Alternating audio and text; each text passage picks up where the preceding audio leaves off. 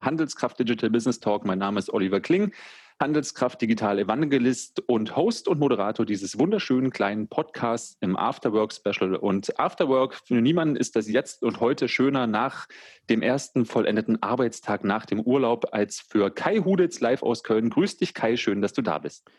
Grüß dich, Oliver. Ich freue mich sehr, darf endlich jetzt das Kölsch aufmachen und äh, ich freue mich auf ein spannendes Gespräch. Ich mich auch. Ich habe mir auch schon ein kleines, äh, eine kleine Hopfenkaltschale eingelassen, um die nächste Stunde mit dir zungengelockert durchzubringen. Denn das Thema heißt Handel im Wandel. Und es reimt sich nicht nur, sondern es ist auch eine, tja, eine eine Diagnose, die uns gerade wirklich überall begegnet und dir natürlich auch. Du bist einer der gefragtesten Interviewpartner, wenn es um das Thema ähm, Onlinehandel, Shoppingcenter, Innenstädte und den Handel der Zukunft geht. Und über den Handel von gestern, heute und morgen möchte ich in dieser Stunde mit dir sprechen. Also nochmal, schön, dass du da bist. Ich bin übrigens in Jena in einem Rollkragenpullover, weil ich ein Shirt einer Firma anhabe, für die ich hier im Podcast keine Werbung machen werde. So. Und deswegen schwitze ich lieber eine Stunde. Kai, wir haben äh, gesehen in den Wochen, bisherigen Wochen und Monaten mittlerweile in Covid-19, dass es ganz, ganz neue Handelsfokus äh, gibt. Erst war es äh, das Toilettenpapier, dann waren es die Nudeln. Jetzt kommen wir auf einmal an den Punkt, dass Fahrräder irgendwie das neue Toilettenpapier sind, die kaum noch zu kriegen sind. Ähm, Zwischendurch, das habe ich mit Matthias van der Donk besprechen können von Bofrost, sind Gefrierschränke durch die Decke gegangen, Heimelektronik für äh, Homeoffice-Ausstattung und, und, und, und, und. Was, was leitest du aus diesem Wandel ab? Ja, Backautomaten könnte man ergänzen. Das ist unser, unser Highlight mit plus 670 Prozent im Vergleich zum Vorjahr. Ähm, ja, was man, was man tatsächlich äh, schön sieht, wir haben so einen Corona-Consumer-Check, den haben wir jetzt viermal äh, durchgeführt, sind gerade in der Vorbereitung jetzt an der fünften Welle, wie sich Konsumentenverhalten wirklich während der, äh, während der Pandemie jetzt dann auch verändert hat. Also so die erste Phase war tatsächlich gekennzeichnet, März, April, es ging los, die Unsicherheit war da, die Schockstarre war da um Himmels Willen Toilettenpapier, werden wir morgen noch Toilettenpapier haben. Das war ja auch das, was, wir, äh, was dann online äh, gesucht wurde, was auf einmal online gekauft wurde. Ähm, Jetzt haben wir alle gelernt, Toilettenpapier gibt es heute, morgen und auch übermorgen noch äh, in unseren Supermärkten und Discountern unserer Wahl. Das ist jetzt nicht mehr die Thematik, aber was wir, was wir schon noch sehr stark sehen, ist, ist eine Sondersituation, äh, die aus verschiedenen äh, Faktoren sich speist. Also zunächst mal Thema äh, Cocooning. Ähm, wir sind, äh, die allermeisten sind im Homeoffice. Du bist jetzt mal schöne äh, Jena hier dann auch gefahren. Bei uns sind 95 Prozent im Homeoffice. Das ist, glaube ich, der Stand bei vergleichsweise vielen Unternehmen. Und daraus, ähm, das gekoppelt mit, mit Urlaub, der deutlich äh, reduziert wird an vielen Fällen, wo er sagt, gut, dann gehe ich halt diesmal nur eine Woche irgendwo in Deutschland äh, hier auch hin, dann macht wieder ein bisschen Budget frei. Sorgt natürlich dann auch dafür, dass, dass sich äh, das verschiebt, dass man dann sagt, na gut, okay, wenn ich jetzt schon auf Urlaub verzichte, wenn ich schon den ganzen Tag im Homeoffice bin, dann beispielsweise mache ich mir die Terrasse neu, ich streiche äh, das Zimmer, ich kaufe mir ein neues Sofa oder dann eben auch ein Fahrrad. E-Bikes sind ohnehin ein Treiber. Wir haben gesehen, und das passt vielleicht auch schon äh, zu weiteren Diskussionspunkten, Covid-19 ist ja ein Beschleuniger von gewissen Entwicklungen, die wir vorher schon gesehen haben. Fahrräder waren in den letzten Jahren ohnehin eine Wachstumsbranche äh, sehr stark. Der Trend hin zu hochwertigen Fahrrädern ganz klar da. E-Bikes, die das äh, dann auch getrieben betrieben haben. Und so gibt es eben auch in dieser, äh, äh in dieser Phase, das muss man so sagen, Gewinner und Verlierer. Wenn du halt die, die in der richtigen Kategorie unterwegs bist, die richtigen Produkte hast. Ähm, Kaffeevollautomaten beispielsweise auch so ein Thema im Homeoffice. Ähm, man hat gerne dann wenigstens einen guten Kaffee, wenn man den ganzen Tag hier dann auch, auch arbeitet. Ähm, und so sehen wir einfach so Sondereffekte, ähm, und die verändern sich dann im, im Zeitablauf und äh, das ist natürlich für uns sehr, sehr spannend dann auch, auch zu bewegen. Also für Forscher sehr interessante äh, Zeiten, weil sie halt sehr dynamisch äh, sind. Aber könnte man jetzt nicht annehmen, klar, jetzt sind die ersten Wochen Lockdown, Lockdown ist vorbei, die Geschäfte haben jetzt wieder offen, klar, mit Maske, hier und da mit äh, desinfizierten Einkaufswegen und dergleichen. Was ist denn die Erwartung der, der Händler, dass es jetzt zurück auf das Normallevel geht oder dass auch die wieder besucht werden? Oder hat sich jetzt so eine wirkliche, von der wir auch seit Jahren schon sprechen, tatsächlich so eine Online-Handelsrevolution ergeben, in der wir halt sehen, okay, 20 Prozent ähm, Online-Anteil am Einzelhandel ist gar nicht die Grenze, sondern die liegt wesentlich höher? Ja, also ich fürchte, die Erwartung von dem einen oder anderen Händler ist ja tatsächlich, dass es doch äh, wieder so werden soll, äh, zumindest manchmal vielleicht auch die Erwartung, dass es so wird, äh, wie es vorher war. Äh, wir wissen aber, so wird es natürlich nicht werden, weil äh, wir haben ja auch in den Vorjahren schon die Probleme aus Sicht von stationären Händlern gesehen, die jetzt natürlich äh, vertieft diskutiert werden. Frequenzverlust auf der, auf der Fläche, ein Thema nicht erst äh, äh seit äh, gestern und nicht erst seit März, sondern äh, seit vielen, vielen Jahren stellen wir eben vielleicht, äh, dass Frequenz zurückgeht. Wir stellen natürlich den Boom des Onlinehandels fest. Wir haben im vergangenen Jahr, also vor Covid-19, ja mit über 6 Milliarden Euro Zuwachs im Onlinehandel, ja den höchsten je gemessenen Wert gehabt gehabt. Also die, die, die Hoffnung von vielen Händlern, dass das eben abflaut, dass sie schon den Eisberg Onlinehandel gesehen haben, die waren ja schon vorher falsch. Und äh, jetzt sehen wir natürlich, trägt Onlinehandel äh, jetzt äh, dazu bei, uns das Leben im Moment bequemer und sicherer zu machen als Konsumenten. Ähm, Onlinehandel kann profitieren, zumindest in Toto. Nicht jeder Onlinehändler werden wir sicherlich noch diskutieren, aber Onlinehandel per se nimmt natürlich noch deutlich stärker jetzt zu. Jetzt hatten wir im letzten Jahr 11 Prozent Wachstum im Onlinehandel, äh, wird dieses Jahr sicherlich noch höher liegen. Und insofern wird es da kein Zurück auf das, äh, auf das alte Niveau geben können. Und jeder, der jetzt dann sagt, gut, jetzt sind die Lockerungen da. Wir sehen, dass ja die Frequenzen sich in einigen Standorten durchaus wieder sehr positiv dann auch entwickelt haben. Aber das heißt ja nicht automatisch, dass sich die Umsätze äh, so entwickeln, weil wir sehen, dazu gehört ja auch eine Shopping-Lust die, das, äh, die Lust, wirklich sich inspirieren zu lassen und dann Produkte zu kaufen, die man vielleicht nicht unbedingt benötigt. Ähm, davon kann aber im Moment im stationären Handel gar nicht die Rede sein. Wir sehen ganz stark mit unserem Corona-Consumer-Check, auch stationär steht der Kauf von einzelnen Produkten im Vordergrund. Das äh, kenne ich zumindest jetzt auch aus dem FMCG-Bereich, wenn Superman, die Leute arbeiten ihren Einkaufszettel ab und dann auch wieder raus. Ähm, für viele ist die Maske, die hattest du ja auch schon erwähnt, ähm, sehen wir, dass ungefähr die Hälfte der Konsumenten sagen, also die Maske ist ein echtes Hemmnis. Also wenn die Maskenpflicht nicht wäre, dann würde ich viel befreiter dann auch einkaufen, dann würde ich wieder mehr stöbern, äh, äh mehr shoppen.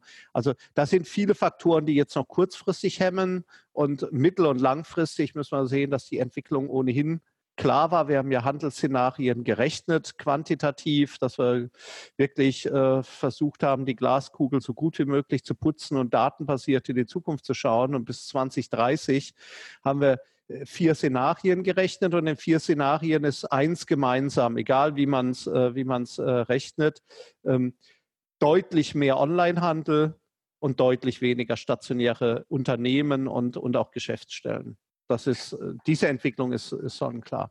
Dann lass uns doch gleich mal ähm, auf die Gewinner gehen. Äh, du hast ja gesagt, Onlinehandel gewinnt im Zweifel auch nicht per se. Ähm, wir, hatten, wir sehen das ja bei vielen, ähm, sowohl Bofrost hat das erwähnt, ähm, auch äh, während der äh, Awardverleihung ähm, des Deutschen Onlinehandels Award hat Thomann erwähnt, dass halt alles, was Live-Technik ist, liegt jetzt natürlich wie Blei, wenig überraschend. Alles, was halt Radio, Studio, Podcast ist, das funktioniert super. Auch wir beide tragen frisch gekaufte Headsets, frisch gebrandet. Auch hier waren Lieferengpässe zu erwarten. Ähm, ich frage mich jetzt tatsächlich, ähm, wie es den Brands geht, die es geschafft haben, in den letzten Jahren wirklich äh, Fläche und Online zu verbinden. Ganz konkret, ich hatte es äh, letzten Dienstag vor einem äh, Campingwochenende. Auch die Campingläden oder Outdoorläden sind ja durchaus gerade äh, voller leerer Regale. Da ist es wirklich schwierig, ein Tarp, äh, bestimmte Schlafsäcke und dergleichen halt noch zu bekommen. Da sind wirklich leere Regale. Was ich aber spannend strategisch fand bei besagten äh, Outdoor-Händlern, war das wirklich, dass äh, die, die, die Verkäufer und Verkäuferinnen vor Ort darauf hingewiesen haben, das ist im Online-Shop noch erhältlich. Ich, also die tatsächlich sozusagen live die Beratung durchgeführt haben mit dem Hinweis auf den Online-Shop und gegebenenfalls sogar mit, ähm, wir können Ihnen dazu auch noch einen Gutschein bieten und dergleichen. Das fand ich super spannend, weil das für mich eigentlich genau diese These unterstützt, ähm, online zu verlängern, bestimmte Lieferengpässe online zu, zu ähm, nicht zu generieren, wenn man halt noch nicht in der Lage ist, jede jeden stationären Laden als Warenlager zu nutzen und es von dort zu schippen, was ja auch brutal teuer ist. Das fand ich super spannend. Würdest du sagen, dass diese Strategie aktuell aufgeht und dass das Gewinner ausmacht, die Vernetzung, oder dass es wirklich eine reine Kategoriefrage ist? Nein, also äh, äh, es ist keine reine Kategoriefrage, weil auch wenn wir in den Kategorien schauen, gibt es ja auch da wieder Gewinner und Verlierer. Ich glaube, die besten Ansätze nützen natürlich nichts, wenn du im Moment in der falschen Kategorie unterwegs bist. Wenn du im Moment Koffer verkaufst, ist einfach schlecht, egal was du machst, weil einfach der Bedarf an Koffern sehr, sehr übersichtlich äh, ist und das spüren natürlich die Hersteller genauso wie die, äh, wie die Händler ähm, auch. Aber Innerhalb der Kategorien gewinnen dann natürlich die Händler, die schon in den vergangenen Jahren sehr, sehr viel richtig gemacht haben. Du hast Thoman angesprochen, die Customers Choice Studie, die er erfreulicherweise, dankenswerterweise auch unterstützt, wo wir Thoman ja als Gesamtsieger hier dann auch gesehen haben und nicht erst zum ersten Mal, sondern äh, im Prinzip jedes Jahr top. Warum? Weil Thoman halt eine ganze Menge äh, richtig macht. Äh, die Kombination aus Service, der ja bei Thoman überwiegend jetzt auch online äh, durchgeführt wird und Beratung und Produkt den muss ich natürlich bei den, äh, äh, den muss ich wirklich teilweise neu zusammensetzen. Da müssen die digitalen Elemente rein. Da muss ich auf der Fläche verstehen, wie ich die digitalen Elemente hier nutzen. Du hast das Thema Verfügbarkeit angesprochen. Das ist ja eigentlich der Klassiker. Gerade im, im, im Fashion-Bereich, da hast du so viele Out-of-Stock-Situationen auf der Fläche. Da musst du online dann auch richtig integrieren und verzahnen, um den Kunden ein gutes Erlebnis dann äh, zu bieten. Und diejenigen, die halt in den letzten Jahren viel richtig gemacht haben, die können jetzt davon profitieren. Diejenigen, die das halt versäumt haben, die es nur halbherzig äh, durchgeführt haben, die äh, bluten im Zweifelsfalle, die verlieren äh, Marktanteile, weil natürlich, die, es reicht ja nicht aus, äh, digitale Touchpoints äh, zu bespielen, sondern du musst sie mit einer hohen Qualität äh, bespielen. Wenn wir uns Thomann anschauen, dann sehen wir, das ist halt exzellent in vielen Bereichen, was er, was er hier dann auch macht. Und ähm, da kannst du nicht, das schaffst du nicht von heute auf morgen. Inwiefern würdest du sagen, weil meine, also meine Wahrnehmung in dem konkreten Fall, den ich beschrieben habe, war tatsächlich auch, dass ähm, besagter Verkäufer wesentlich zufriedener auf den Online-Shop verwiesen hat. Und jetzt habe ich mich gefragt, woran liegt denn das? Weil für gewöhnlich war das irgendwie bisher nicht Usus. Habe ich mich gefragt, na gut, vielleicht hat die Person jetzt in den letzten Wochen selber häufiger online gekauft, weil es halt einfach nötig war. Vielleicht hat die Person gemerkt, super, wir können unseren Laden tatsächlich in den normalen Arbeitszeiten offen haben, müssen nicht in Kurzarbeit gehen, weil wir eine Versorgung leisten können ähm, würdest du sagen, dass es, du hast es ja vorhin auch schon genannt, Covid-19 ist für viele, für viele Aspekte des Handels gerade nur ein Brandbeschleuniger für Brandherde, die wir in den mhm. letzten Jahren eh schon gesehen haben. Dass das tatsächlich auch zu einer größeren Akzeptanz dieser Multikanal, dieses Multikanalzugangs geführt hat, auf, auf allen Seiten, sowohl was die Beratung und den Verkauf als eben auch die Nutzung als Einkäufer angeht?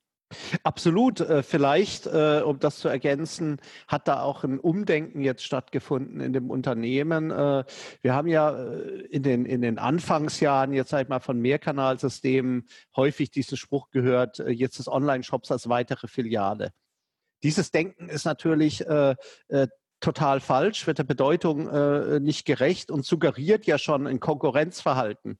Also äh, ich bin eine Filiale und das andere ist auch eine Filiale, ähm, dann ist es doch mein Kunde und, und, und der andere Kunde. Das ist natürlich ein völlig falsches Denken und ich glaube schon, dass jetzt klar geworden ist, mit dem Denken kommt man nicht weiter. Das hat ja teilweise auch mit Anreizsystemen zu tun, die ich dann als Unternehmen anders gestalten muss. Also äh, äh, ich muss dieses Konkurrenzdenken auflösen. Ich muss sagen, das ist ein Kanal zum Kunden, der ist einfach unverzichtbar. Und der ist nicht nur unverzichtbar dann, wenn die Geschäfte geschlossen sind, sondern der ist per se für die Zukunft unverzichtbar auf das, was wir, auf das, was wir sehen können, weil wir, äh, weil es Kunden einfach erwarten. Wir werden jetzt äh, ganz, ganz neu in wenigen Wochen eine Studie rausbringen, äh, zusammen mit Capgemini. Da haben wir untersucht, diejenigen, die zum ersten Mal in gewissen Kategorien einkaufen, jetzt äh, online. Mhm. Und was du natürlich da auch siehst, die machen positive Erfahrungen. die bestellen jetzt zum ersten Mal Lebensmittel oder zum ersten Mal Spielwaren oder zum ersten Mal einen, Fernseher, wo sie vorher halt nur Bücher und ein paar Geschenke gekauft äh, äh, haben. Und dann stellen die fest, das funktioniert ja eigentlich ganz gut. Und äh, mhm.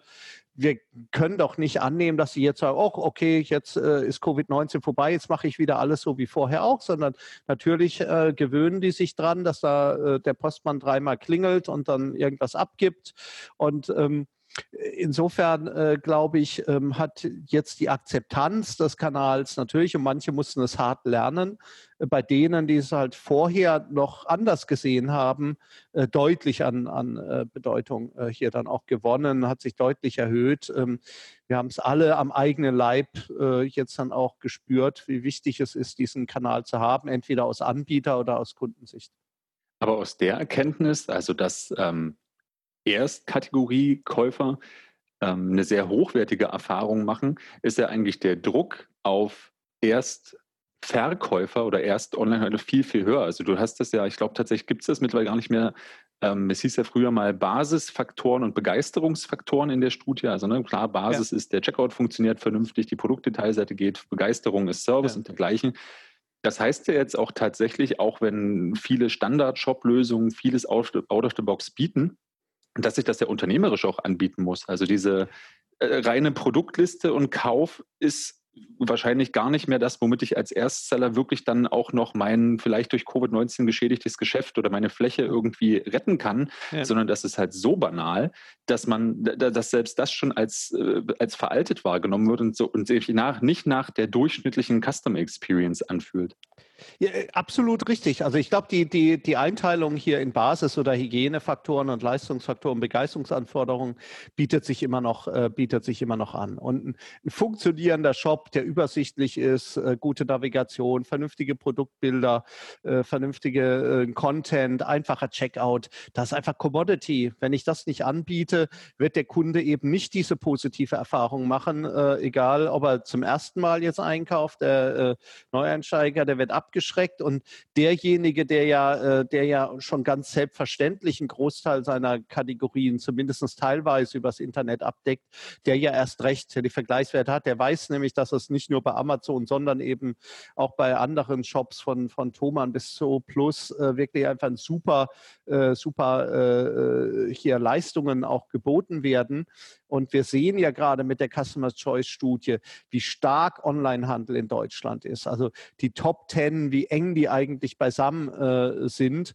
Und du kannst dir bei den, bei den Basisfaktoren keine Fehler ähm, erlauben. Und was wir sehen, warum eben so ein Thomann äh, und, und andere, die da ganz oben sind, äh, besser sind als die anderen, sind ja, dass sie es darüber hinaus schaffen, sich USPs zu erarbeiten, Personalisierung, Service, äh, individuelle äh, Leistungskomponenten, die ich dann auch anbiete und letztlich die Marke einfach noch stärker aufladen. Weil wir haben uns damals überlegt, als wir vor acht Jahren mit der Studie begonnen haben, was ist eigentlich Erfolg im Onlinehandel? Und ich glaube, wir haben es, äh, glaube immer noch, dass wir es richtig gemacht haben, gesagt, das ist Kundenloyalität und Kundenzufriedenheit. Weil wenn du es nicht schaffst, dir diese Fanbase aufzubauen, auf kurz oder lang sind die Kunden dann halt weg. Du musst wieder teuer einkaufen, du stehst im Wettbewerb äh, äh, zu deinen äh, Konkurrenten.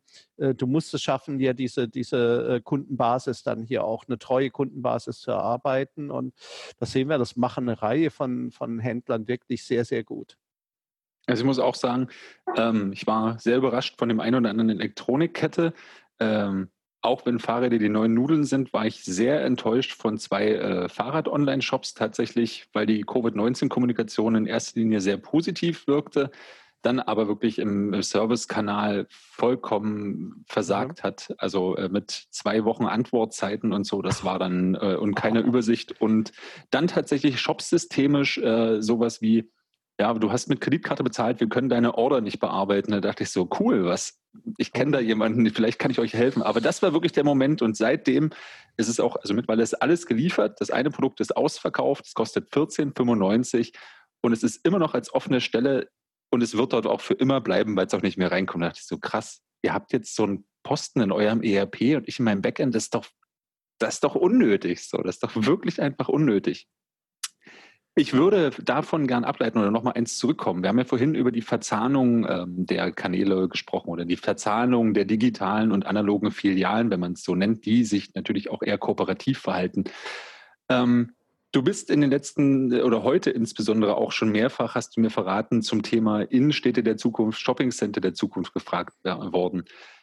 Was, was bedeutet das denn? Wie stelle ich mir das denn vor? Werden die Innenstädte jetzt also wirklich, ähm, kriegen die QR-Codes äh, an die Fenster, laufen da dann halt die ganze Zeit äh, User-Generated Content von Insta durch, um sich inspirieren zu lassen? Ist das tatsächlich der Weg oder, oder ist das, ist das ähm, effektheischendes Marketing?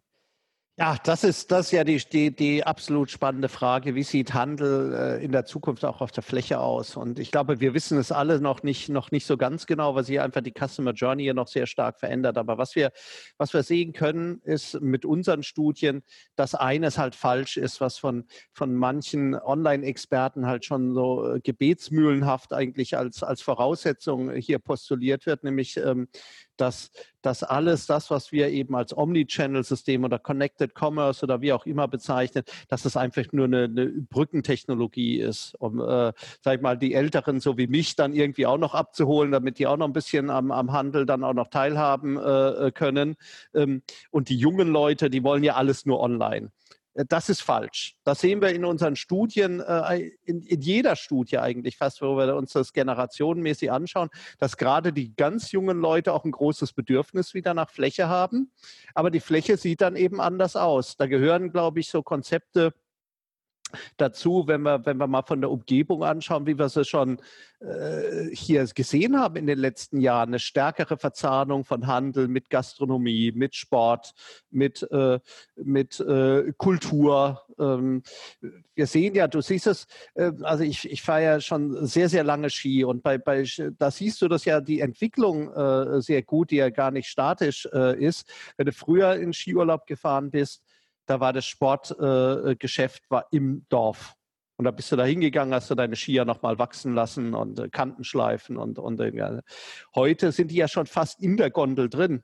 Also die mhm. sind dorthin gegangen, wo sie, wo sie, äh, die sind auf der Mittelstation, wo sie mit den Testschienen haben. Die sind dorthin gegangen, wo die, wo die, wo die Kunden sind. Sie verknüpfen hier äh, Sport und, und Produkt eben, eben anders. Und das werden wir, das werden wir zukünftig eben sehen. Wir sehen ja, dass Handel wunderbar per, äh, funktioniert. Ge früher in Covid, vor Covid-Zeit, wenn man zum Konzert gegangen ist. Was gibt es da? Natürlich gibt es da Handel, werden die T-Shirts in schlechter Qualität zu abendlichen, abenteuerlichen Preisen äh, hier dann auch verkauft. Da muss ich auch nur zum Fußball gehen, da siehst du das mit Trikots.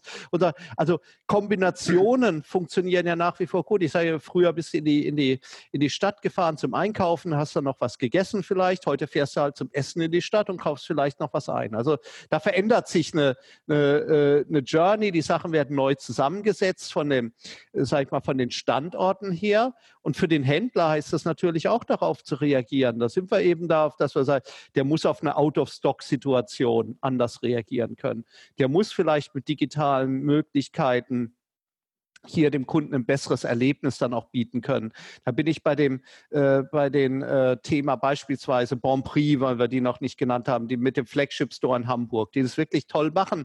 Wo sagst du, musst halt ausprobieren, App-basiert, mehr oder minder. Und da, es gibt ja verschiedene Painpoints im Handel. Und wenn man sich mal die Mühe macht als Händler, das mal ehrlich zu durchleuchten, äh, dann, dann erkennt man die sehr schnell. Die ist im Fashionhandel die Umkleidekabine. Ist, son, ist im Prinzip sonnenklar, wenn man sich da nur mal fünf Minuten Zeit nimmt, äh, Gedanken zu machen.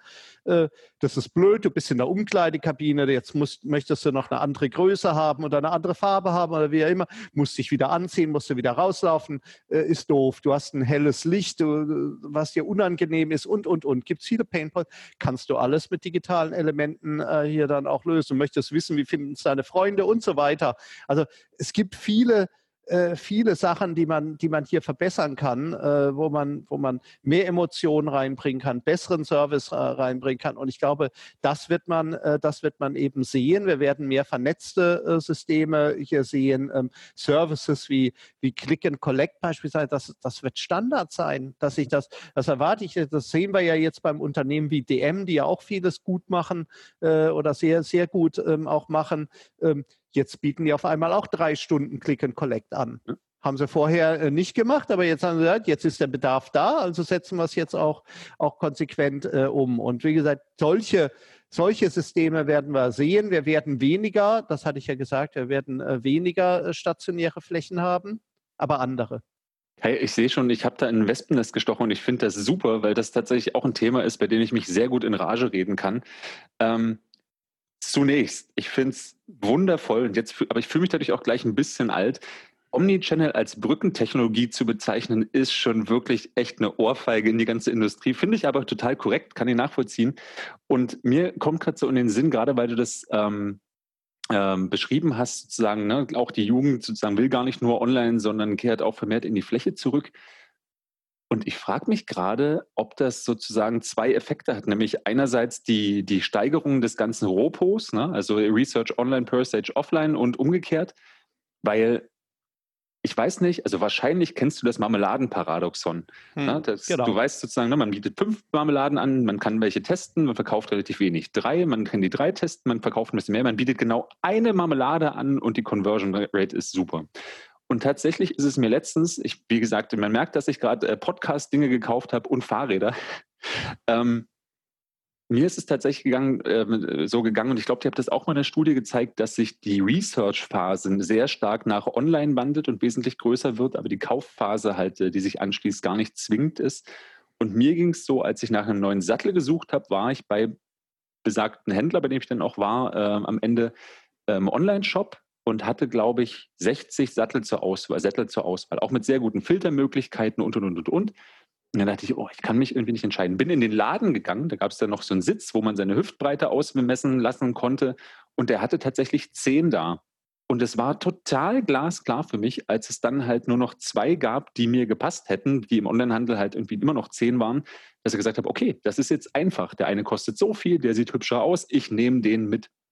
Und das finde ich eine super, also so ging es mir in dem Fall und das haben mir auch Freunde erzählt. Und das würde ja eigentlich auch sehr stark flächenmäßig das ganze Thema Pop-up-Stores halt mitbringen. Im Zweifel, ich lasse mich vorher inspirieren, aber wenn ich in den Pop-up-Store gehe, gibt es dort eben nur drei von 20 Modellen, weil wir das gegebenenfalls auch regional irgendwie ausspielen wollen, weil der Trend in Berlin ein anderer ist als in Jena, Köln, Hamburg, München.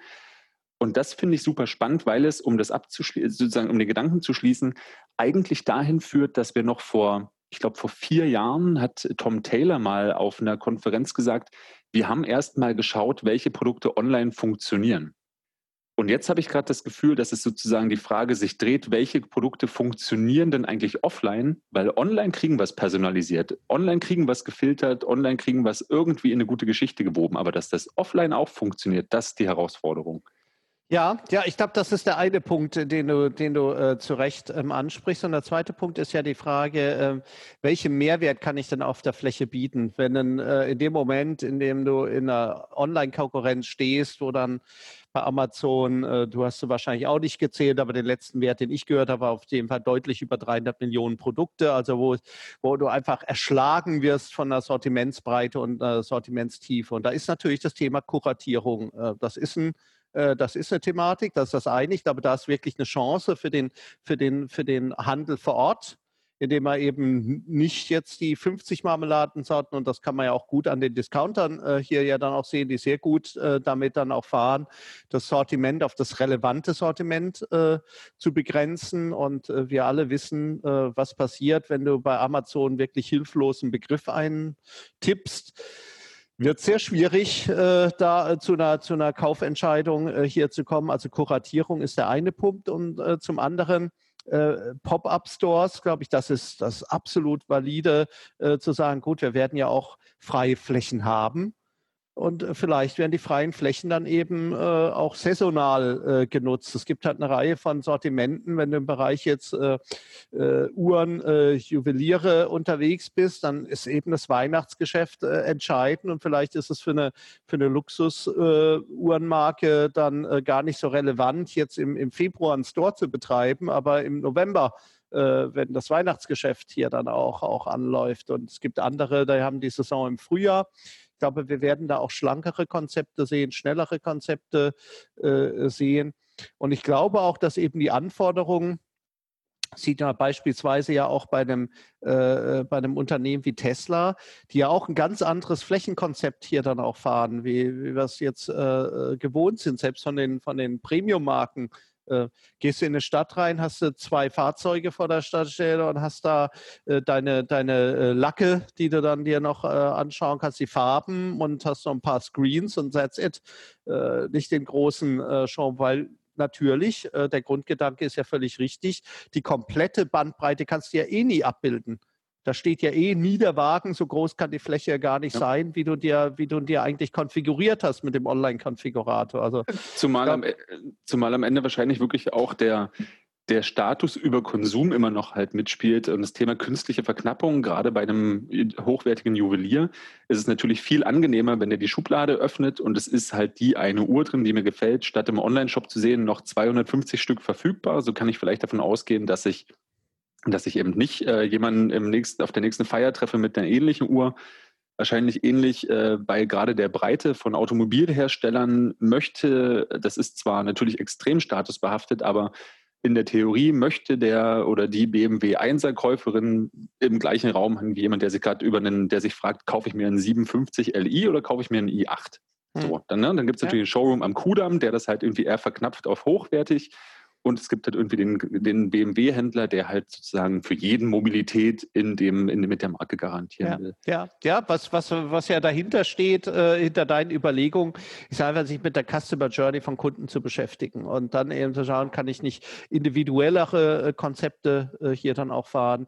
Du hast es ja verraten, ich komme aus dem Urlaub, wir waren äh, in Belgien am Strand, da habe ich äh, äh, einen Pop-up-Store jetzt eine Eisbude äh, hier dann auch gesehen. Ein schönes äh, Lokal macht ja total Sinn. Ne, weil wahrscheinlich dann auch äh, äh, hier am, am belgischen äh, Strand hier im November wird der Bedarf halt nach Eis vergleichsweise übersichtlich äh, hier dann auch sein. Und so können wir es ja auch ganz viele Handelskonzepte hier dann auch sehen. Und auf der anderen Seite ist es ja so, dass ja auch die, die Kunden, die muss ja auch immer wieder überraschen. Wir sind, wir sind gesättigt als, als äh, äh, Kunden. Das ist ja das Schlimme. Wir sind schwierige äh, Kunden auch für den Handel äh, geworden. Wir haben im Prinzip schon alles. Ähm, äh, wenn wir, wir sagen immer, ach, kenne ich schon, habe ich schon gesehen, habe ich eh schon, äh, brauche ich nicht. Also brauchst du andere Konzepte, um, um hier dann auch zu triggern. Und ich glaube eben, dass, dass diejenigen, die halt, äh, sagen gut, äh, Omnichannel, diese Brücken, äh, bald ist äh, alles nur noch online, die haben nicht wirklich verstanden, äh, was die Kunden wollen. Das ist das eine.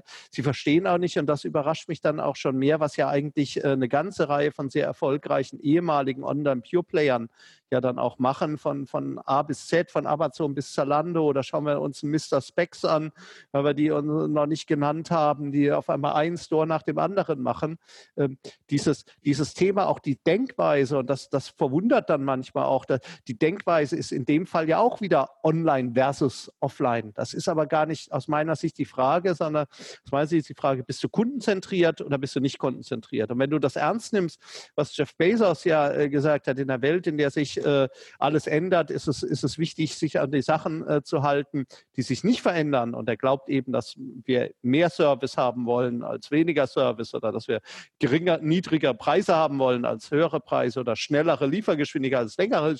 Dann heißt es auch, wenn du das konsequent änderst, dass wir mehr Kanäle haben wollen statt weniger Kanäle. Es gibt ja. aus meiner Sicht gar keine Daseinsberechtigung für Pure Play Konzepte, außer Effizienz, außer Kosten. Das ist der einzige, äh, der einzige Punkt, weil der Konsument wird immer die Wahl haben wollen. Ja, ich denke auch, dass tatsächlich, also im, im ersten Afterwork-Special mit äh, dem Sven Gottschalk hier aus Jena, haben wir da auch länger drüber gesprochen und ich finde es total großartig, wenn man als Händler sagt, nee, wir haben uns eine bestimmte Grenze gesetzt. Also er sagt, er möchte regional und vor Ort verkaufen. Er weiß natürlich aber auch, dass er damit halt äh, für sich auch als Unternehmer überhaupt nicht sich als nächsten Jeff Bezos oder wen auch immer daher visionieren muss. Das finde ich zum Beispiel tatsächlich sehr, sehr charmant. So kann man ja äh, auch damit umgehen. Andererseits, wenn man es eben dreht, muss man nicht erwarten, der nächste Jeff Bezos zu werden oder halt das nächste Amazon, wenn man halt ähm, so kleinteilig denkt und sagt, naja, nee, lass mal lieber wenige Kanäle haben, sondern halt eben nicht in der Größe, wie du sie beschrieben hast. Das ähm, finde ich tatsächlich sehr, sehr spannend. Ich wollte auf was anderes hinaus. Und wie immer ähm, habe ich es vergessen. Nee, genau, du warst bei den Handel in gesättigten Märkten. Ähm, und äh, an sowas wie Pop-up-Stores. Was in den letzten Wochen und Monaten auch aufgefallen ist, sind ja tatsächlich neue Konzepte durch Kooperationen. Also beispielsweise sowas wie, okay, ich habe eine Bar, ich kann dir äh, jetzt, ich kann dich in meiner Bar nicht mehr begrüßen. Ich kann dir das Getränk aber aus dem Fenster reichen to go. Und parallel dazu kommt die ganze To-Go-Thematik mit, ne, ich möchte es aber nicht in einem Plastikbecher. Ich habe jetzt auch keine Lust, äh, meine drei Cocktails, die ich sonst aus einem schönen Glas kriege, in einem, A, in einem hässlichen Plastikbecher zu kriegen und B, möchte ich das Ding auch gar nicht wegwerfen. Und auf einmal sehen wir Kooperationen, ähm, wo halt nicht nur Preis und Service eine Rolle spielt, sondern eben auch Nachhaltigkeit und darüber ganz neue Konzepte entstehen. Und Nachhaltigkeit ist da nämlich genau das Stichwort. Für wie nachhaltig hältst du denn die aktuellen Entwicklungen?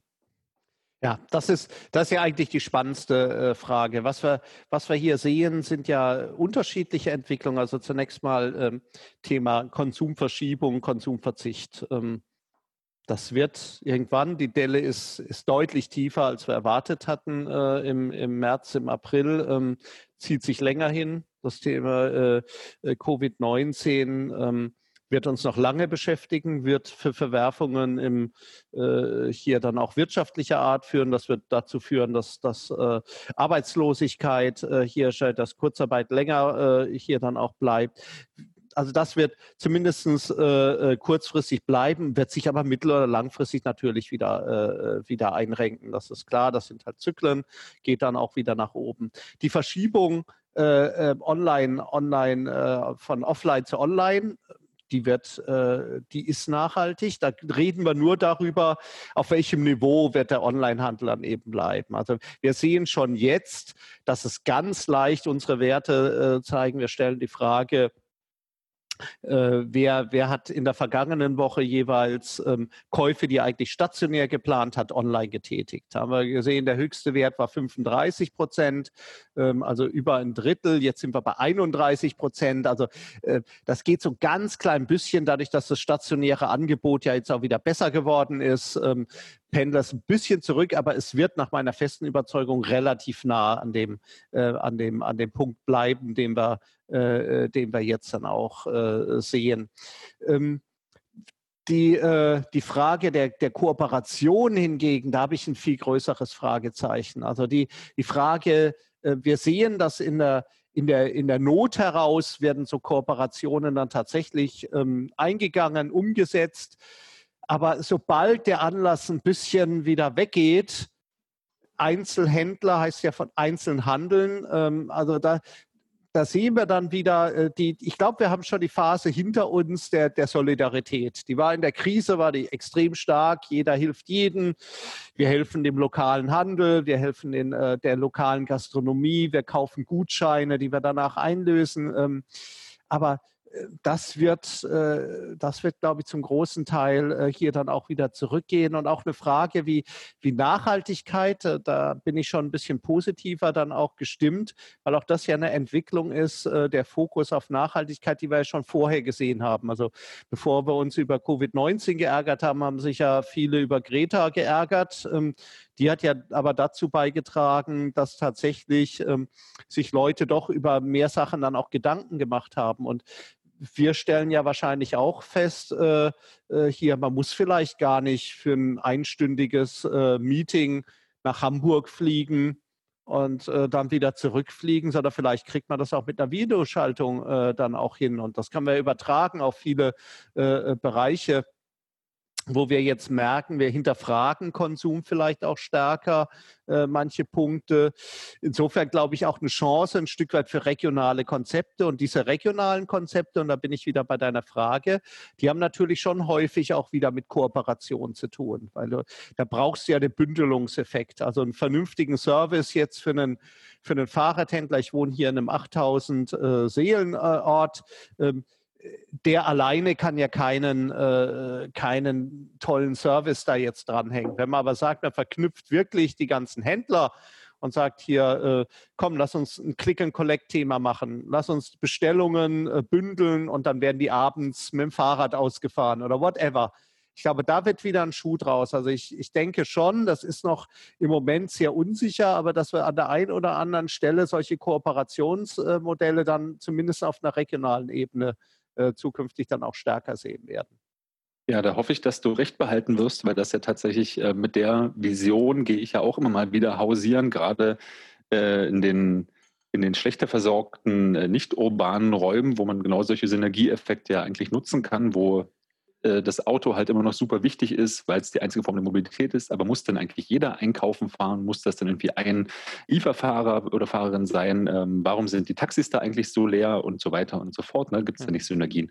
Ich sehe das tatsächlich ganz genauso. Was ich mich noch frage, du hast jetzt mehrfach oder wir haben das auch ja, äh, du hast es ja auch gezeigt ähm, oder wir haben darüber gesprochen, was sind die Produkte, die wir gekauft haben, sozusagen in den letzten Wochen eher halt sozusagen äh, Konsumgüter, also Konsumelektronik, Gefrierschränke, ähm, der Backautomat und dergleichen.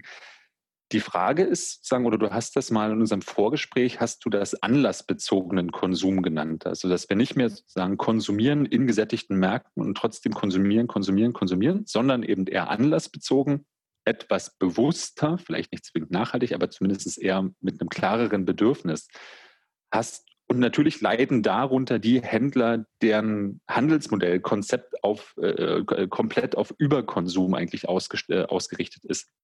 Hast du das Gefühl, dass sich Händler, und das hat ja auch mit der Customer Journey zu tun, jetzt neu aufstellen, mehr hinterfragen und sich fragen, okay, bietet denn mein, mein Handelskonzept tatsächlich etwas, das zukünftigen oder aktuellen, aktuelle Anlässe bedient oder ist es eigentlich klassisches, ah, okay, ich versuche es möglichst günstig einzukaufen und teurer zu verkaufen und dann habe ich eine Marge und dann bin ich als Händler schon ganz glücklich? Ja, ja, das ist, das ist sehr schwer äh, zu sagen. Das geht natürlich an den Kern äh, teilweise der Geschäftsmodelle dran. Ich meine, das sind natürlich besonders im, im, im Fokus äh, bei der Thematik, die du ansprichst, äh, Fast Fashion. Man sagt, gut, muss ich jede Woche eine neue Kollektion äh, hier danach haben? Muss ich Sachen äh, produzieren, die einmal getragen werden auf einer Party und dann äh, äh weggeworfen äh, werden? Ähm, das ist natürlich eine, eine sehr, sehr schwierige äh, Frage. Aber wir sehen natürlich, auch diese Unternehmen sind jetzt aufgefordert, neu zu denken, zu überlegen, trägt dieses Geschäftsmodell hier noch, ähm, was ich, was ich hatte, wenn eben diese Anlässe wegfallen. Und das ist ja wirklich zu erwarten, dass wir, dass wir gerade die, die Anlässe, wo wir viele Personen auf engen Raum äh, hier dann auch haben, dass sie über eine, doch durchaus äh, äh, jetzt längeren Zeitraum sehr, sehr beeinträchtigt äh, sein werden. Und wenn wir uns die Situation im Handel anschauen mit vergleichsweise niedrigen Margen, mit äh, hohen Mieten in, in, vielen Fällen, die man, die man äh, hier dann auch hat, mit einer äh, äh, geringen äh, Eigenkapitalquote, dann müssen wir einfach davon ausgehen, dass die Geschäftsmodelle, die es nicht schaffen, sich da entsprechend jetzt schnell dann auch umzustellen, dass sie massive Probleme bis hin dann eben zu Insolvenzen dann auch, auch haben werden. Weil ich glaube, dieses, dieses Anlassbezogene ist, ist halt nicht, und das war ja unsere, unsere aller Hoffnung, äh, wie wir da am Anfang des Jahres, äh, März, April in die Pandemie reingegangen sind, Thema, was sich schnell erledigt hat. Und äh, mit dem Sommer ist es weg und dann, dann passiert schon wieder oder jetzt dann Gut, dann sind einmal die Sommerferien äh, hier da weg, aber dann, wir müssen ja jetzt schon wieder schauen, was passiert mit dem, mit dem, Som mit dem Winterurlaub, was passiert mit einer, mit einer äh, Industrie, die beispielsweise stark auf, auf Skifahren ausgelegt äh, ist, was passiert im Tourismusbereich da ohnehin, aber schon, wenn wir den Handel uns anschauen, ähm, brauchen wir vielleicht gar keine neuen Skier mehr oder ja. die Orte brauchen keinen. Also das ist schon eine äh, eine große Herausforderung, sein Geschäftsmodell eben so schnell anzupassen, wie es noch Also weil gerade niemand, niemand in meiner Nähe ist, der mich für diesen Satz tatsächlich physisch angehen kann. Am Wochenende hat ein sehr guter Freund von mir mich daran erinnert, dass dieses Jahr quasi Ostern nicht stattgefunden hat, weil alle im Lockdown waren. Und er meinte, wart mal ab, bis Weihnachten ist. Und dann dachte ich, ach hey, wenn das passiert, das wird hart. Das mhm. also nicht bloß sozusagen in den, äh, dass die, dass die Menschen natürlich, glaube ich, dann äh, extrem ungehalten sind, sich nicht zu treffen, zumal sie halt nicht auf, äh, in einem Frühling auf einen Sommer zusteuern, sondern aus einem Herbst auf einen Winter und das Thema ein bisschen älter ist. Das ist schon krass. Da bin ich wirklich sehr gespannt und äh, tatsächlich äh, nicht ganz angstfrei. Was ich wissen wollte von dir, gibt es denn, äh, weil du gerade auch Fast Fashion angesprochen hast, gibt es denn da schon äh, Zahlen zu, Prognosen, wie stark der Einbruch ist. Du hast im Vorgespräch äh, genannt, okay, Jogginghosen sind ziemlich gut gegangen fürs Homeoffice. Und äh, was mir aufgefallen ist tatsächlich in unserem Team, gab es mehrfach die Aussage, ich weiß gar nicht, was man dieses Jahr auf Festivals für Sonnenbrillen trägt. Dann ist aufgefallen, es gibt auch keine Festivals und deswegen gibt es dieses Jahr quasi auch keinen Sonnenbrillentrend, was auch die ganzen Influencer und dergleichen halt trifft, die sonst auf dem Coachella äh, äh, Klamotten promoten. Weiß man aus der Fashionbranche schon, wie stark der, der Knick ist?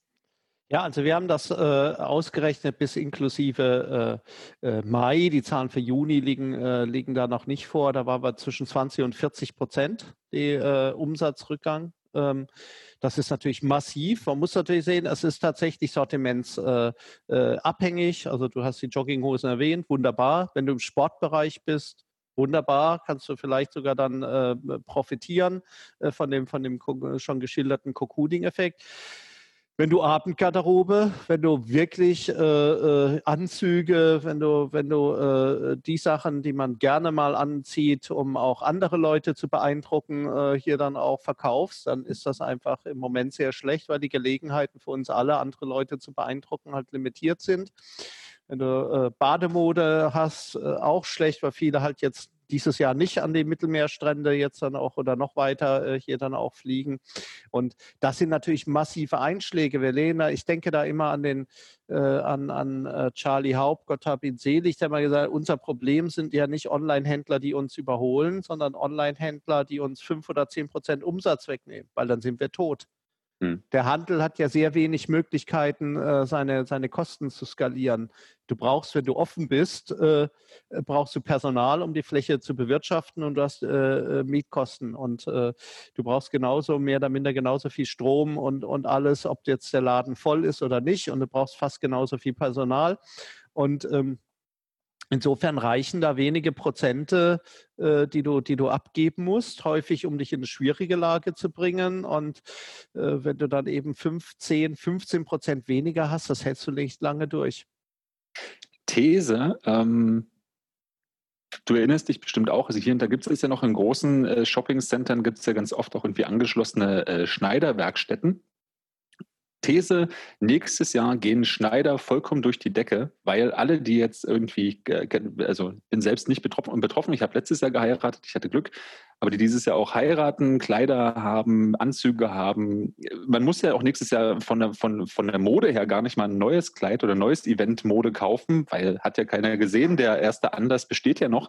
Aber vielleicht passt man, egal ob man zu schmal oder zu breit geworden ist, nicht mehr rein. Und ich glaube, Schneidern wird nächstes Jahr ganz arg durch die Decke gehen. Ja, ich würde gar nicht mal äh, widersprechen. Das kann durchaus sein. Ich hatte das umgekehrte äh, Problem mit dem, mit dem Sodemann, Kommunion, auch das ja ein, äh, äh ein Anlass, um, um äh, äh, ihn dann auch ein bisschen mal festlicher dann auch einzukleiden. Äh, war ursprünglich ja logischerweise äh, für die Osterzeit äh, geplant wird jetzt im August nachgeholt, passen aber die Klamotten äh, bei einem Achtjährigen äh, dann ah, eben auch nicht ne? mehr. Der wächst. Der wächst. Ne? Also mhm. in dem Fall Glück für den Handel, haben wir nochmal äh, äh, hier dann auch, auch äh, gekauft.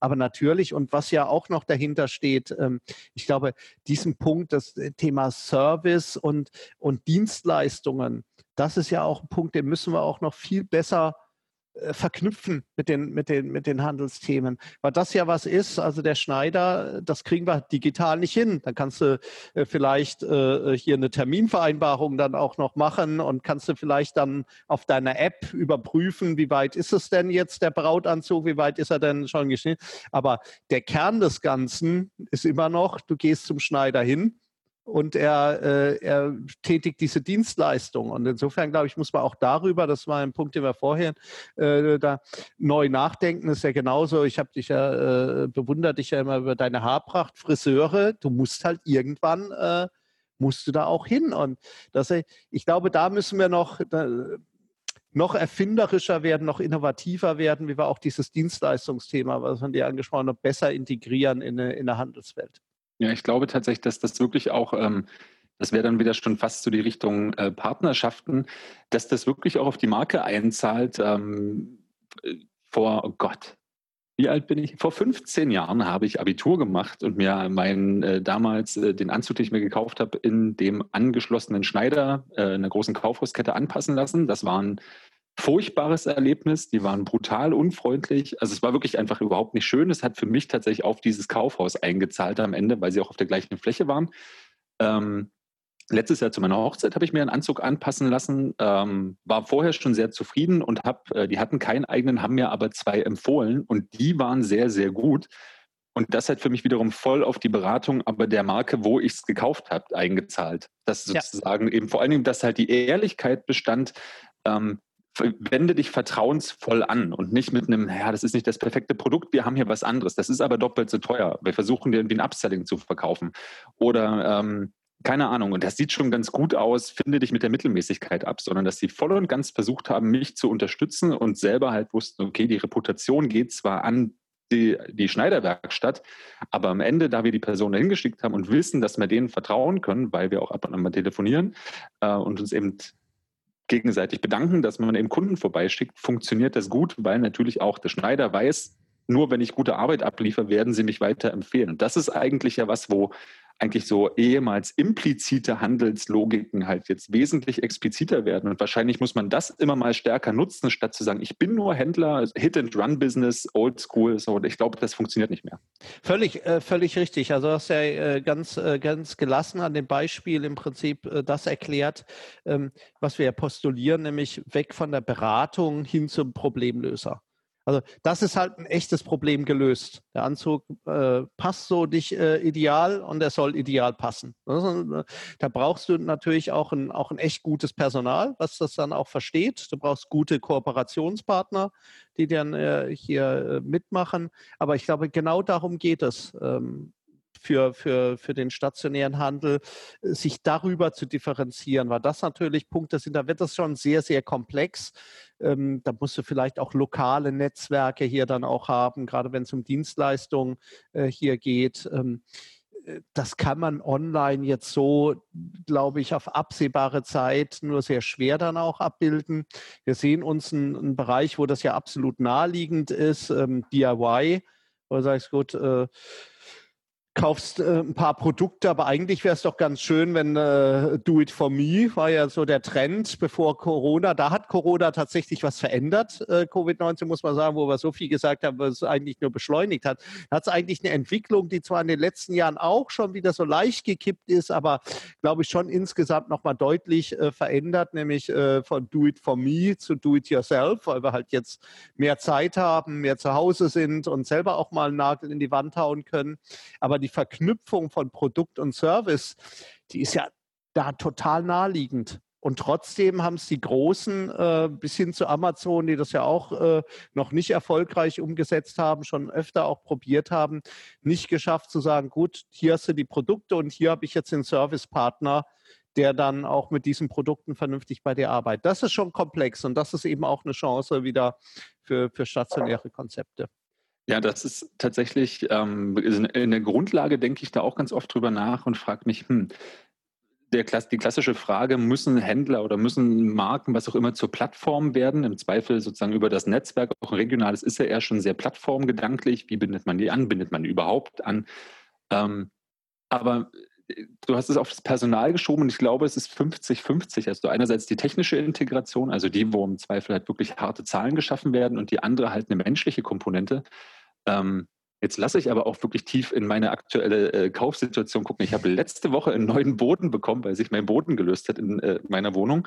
Und es war wirklich angenehm, dass ich die Chance hatte, ich weiß, das haben wir vor mehreren Jahren noch bei vielen Bau, Baumärkten bemängelt, äh, ich habe dann, musste relativ schnell mich für den Boden entscheiden. Meine Frau war nicht da. Ich habe ihr den Link geschickt, sagt, hier, guck mal, was gefällt dir, Screenshots und so weiter und habe tatsächlich einfach schon filtern können, ist das in dem Baumarkt verfügbar, wo der Handwerker gleich hinfährt und meint, das zu kaufen, damit man dann nicht telefonieren muss. Und auf der äh, Seite stand entsprechend auch die Produktnummer, die sie Gott sei Dank wirklich über alle Filialen und online komplett identisch benutzen. Das heißt, es ist nicht vor Ort, heißt es anders, sieht anders aus. Das ist das Produkt. Und umgekehrt, als wir dann jetzt nochmal nach Böden schauen waren, konnte ich mich dort informieren und mir dann im Vergleich die Bilder im Netz ansuchen anhand der Produktnummer. Und äh, das hat mich wirklich gerettet, weil ich in dem Moment äh, dem Handwerker und dem Vermieter zehn Minuten Pause gönnen konnte und gesagt habe, ich finde das in zehn Minuten raus, ich bringe euch auf die Website, hier ist mein Monitor, habt den Monitor gedreht, schaut euch das an, ist der Preis für euch okay, liegt es im Budget? Und konnte halt sehr, sehr schnell mein Problem, nämlich ich, ich habe einen kaputten Boden, ich will einen neuen. Und ich kann nicht mitbestimmen. Mein Problem ist aber, ich werde dann dort wohnen. Und ich möchte nicht auf einem hässlichen, aber gut verlegten Boden wohnen, leben, sehr, sehr schnell ähm, regeln können.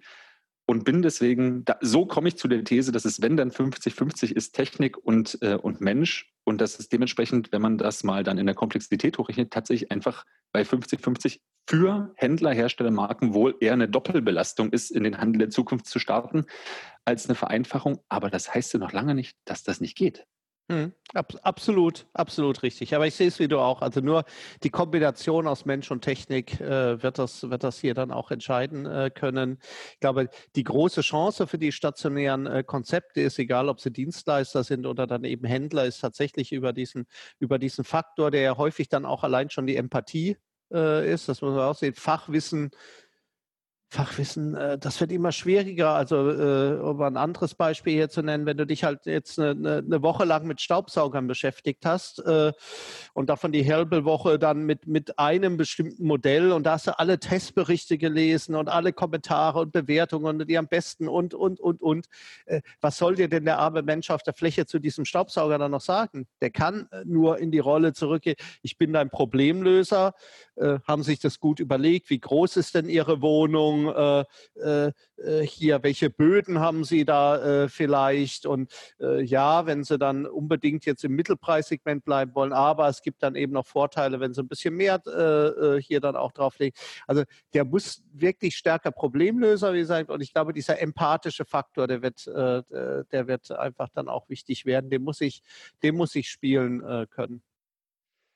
Dann wären wir bei Problemlöser, Empathie und ich würde von vorhin auch nochmal ergänzen, ähm, künstliche Verknappung, denn äh, das äh, Kaffeemaschinenbeispiel ist tatsächlich eins oder gerade Haushaltstechnik.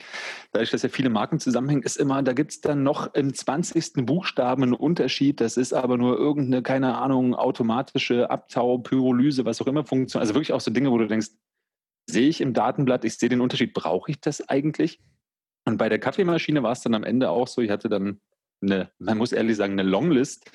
Am Ende hatte ich im Laden eine Shortlist. Das war aber ein Laden, der meinte, ey, bei uns kannst du den, kannst du aus jeder Maschine, bring dir deine Bohnen mit, du kannst einfach deinen Kaffee probieren.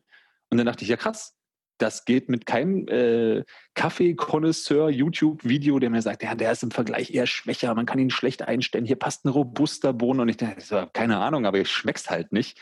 Und am Ende war das tatsächlich der ausschlaggebende ja. Grund, dass er halt nicht 20 da hatte und ich glaube, nach 20 Kaffee hätte ich mich auch nicht mehr entscheiden können, sondern es waren am Ende halt drei.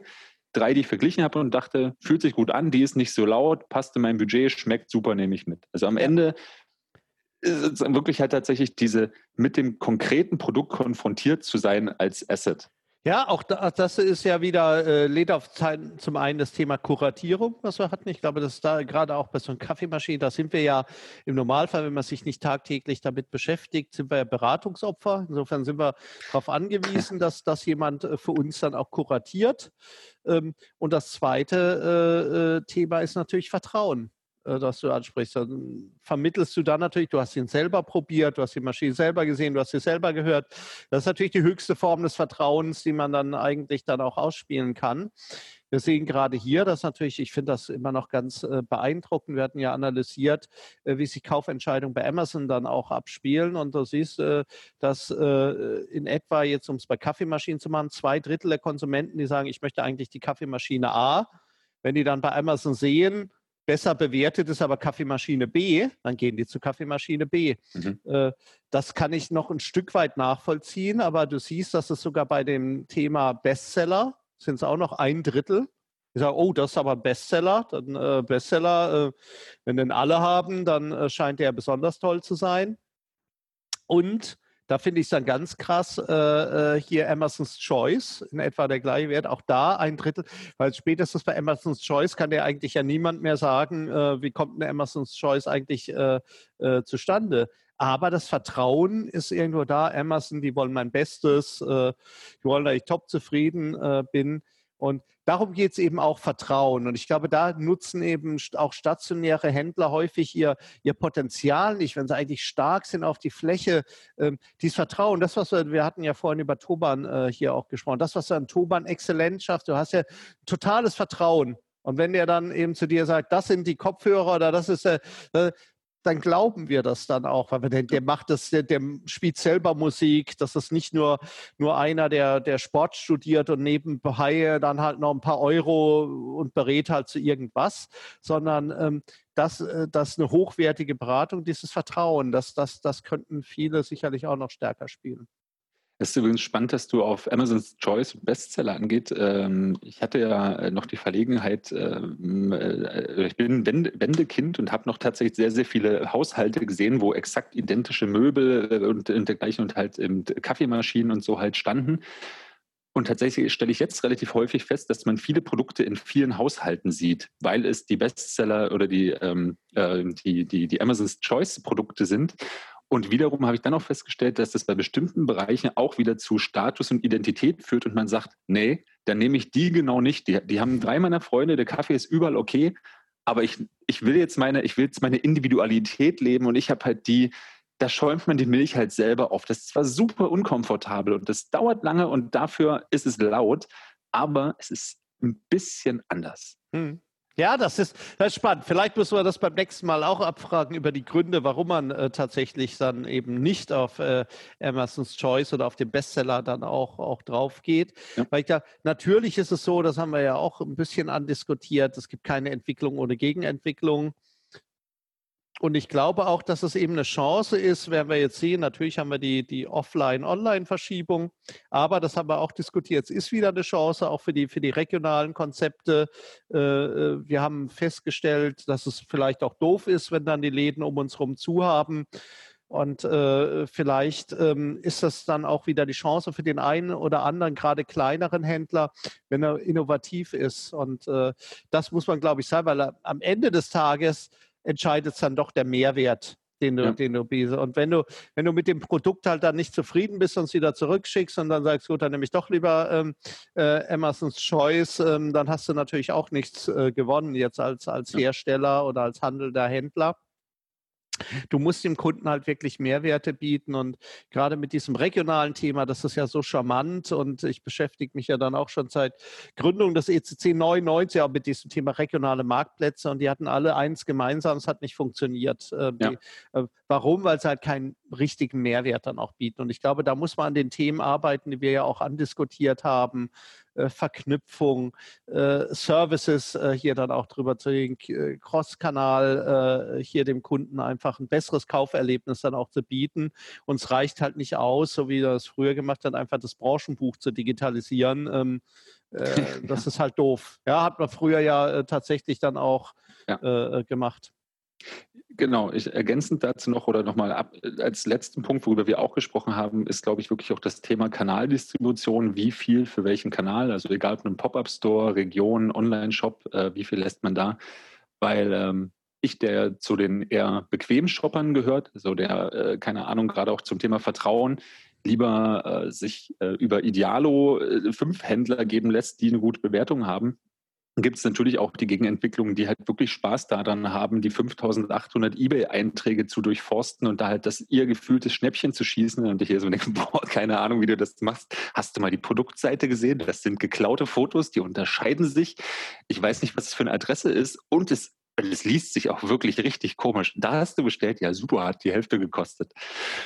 Von daher, Kai, ich bin sehr, sehr glücklich, dass du da warst. Wir haben schon über eine Stunde wirklich über extrem viele äh, Bereiche gesprochen und mein Fazit wäre, du darfst gleich ergänzen. Handel ist im Wandel und wir sehen vor allen Dingen, dass zukünftige Handelskonzepte oder erfolgreiche Handelskonzepte auf vielen Kanälen auf der Customer Journey basieren, dass man als Problemlöser auftreten muss, weil nur für Problemlösen tatsächlich auch auf das Thema Vertrauen einzahlt und Vertrauen wirklich das ist, wovon Händler eben langfristig leben, um Kundenloyalität und Kundenbindung zu erzeugen und sie nicht zwischendurch zu verlieren und ähm, dass dementsprechend innerhalb der Kanäle auch eine sinnvolle Kuratierung sinnvoll ist und sein muss und das die neuen Unternehmens- und Handelsziele sind. Möchtest du etwas ergänzen? Ach, Oliver, das war so schön äh, hier dann auch äh, äh zusammengefasst. Vielleicht ein letzter Gedanke äh, hier dann auch noch von, von mir. Ähm, Wir sollten aufhören, in der, in der, Kanalwelt dann auch zu denken. Die Kanalwelt äh, ist tatsächlich eine Angebotswelt. das ist die Sicht der Anbieter, der Händler. Der Kunde denkt nicht in Kanälen. Und deswegen ist aus meiner Sicht eben Kundenzentrierung das A und O. Da gehören die Aspekte alle dazu, die du äh, auch genannt hast. Und äh, die Zukunft ist äh, für den Handel, glaube ich, wirklich herausfordernder äh, denn je. Aber für die Händler, die wirklich kundenzentriert ähm, agieren, ist man auch nicht bange. Die werden auch da wieder gute Zeiten haben. Die werden auch da zu den Gewinnern äh, hier gehören. Aber ich glaube, das ist, die Macht geht vom Kunden aus und damit kannst du nur äh, mit kundenzentrierten äh, Systemen dann auch äh, gewinnen. Das ist ein wunderbares Schlusswort. Ich glaube nicht oder ich bin mir sicher, dass wir uns erneut sprechen werden und erneut über die Zukunft und die Entwicklung im Handel sprechen. Wahrscheinlich so in einem Jahr. Wir haben ja immer mal wieder miteinander zu tun und das auch immer sehr, sehr inspirierend. Ich danke dir, dass du dabei warst. Ich, ich danke dir, dass du so ein verträgliches Getränk äh, gewünscht hast. Meins ist leer. Meins auch. Und äh, ich denke, es ist auch gut, dass wir uns nichts Neues aufmachen, sonst äh, artet das irgendwann aus. Aber das hat mir sehr, sehr viel Spaß gemacht. Ich hoffe, du hattest einen guten Start in und einen Abschluss an den ersten Arbeitstag nach dem Urlaub. Genießt die Sonne in Köln und ich sage Tschüss und vielen ja. Dank. Ja, herzlichen Dank. Ciao. Tschüss.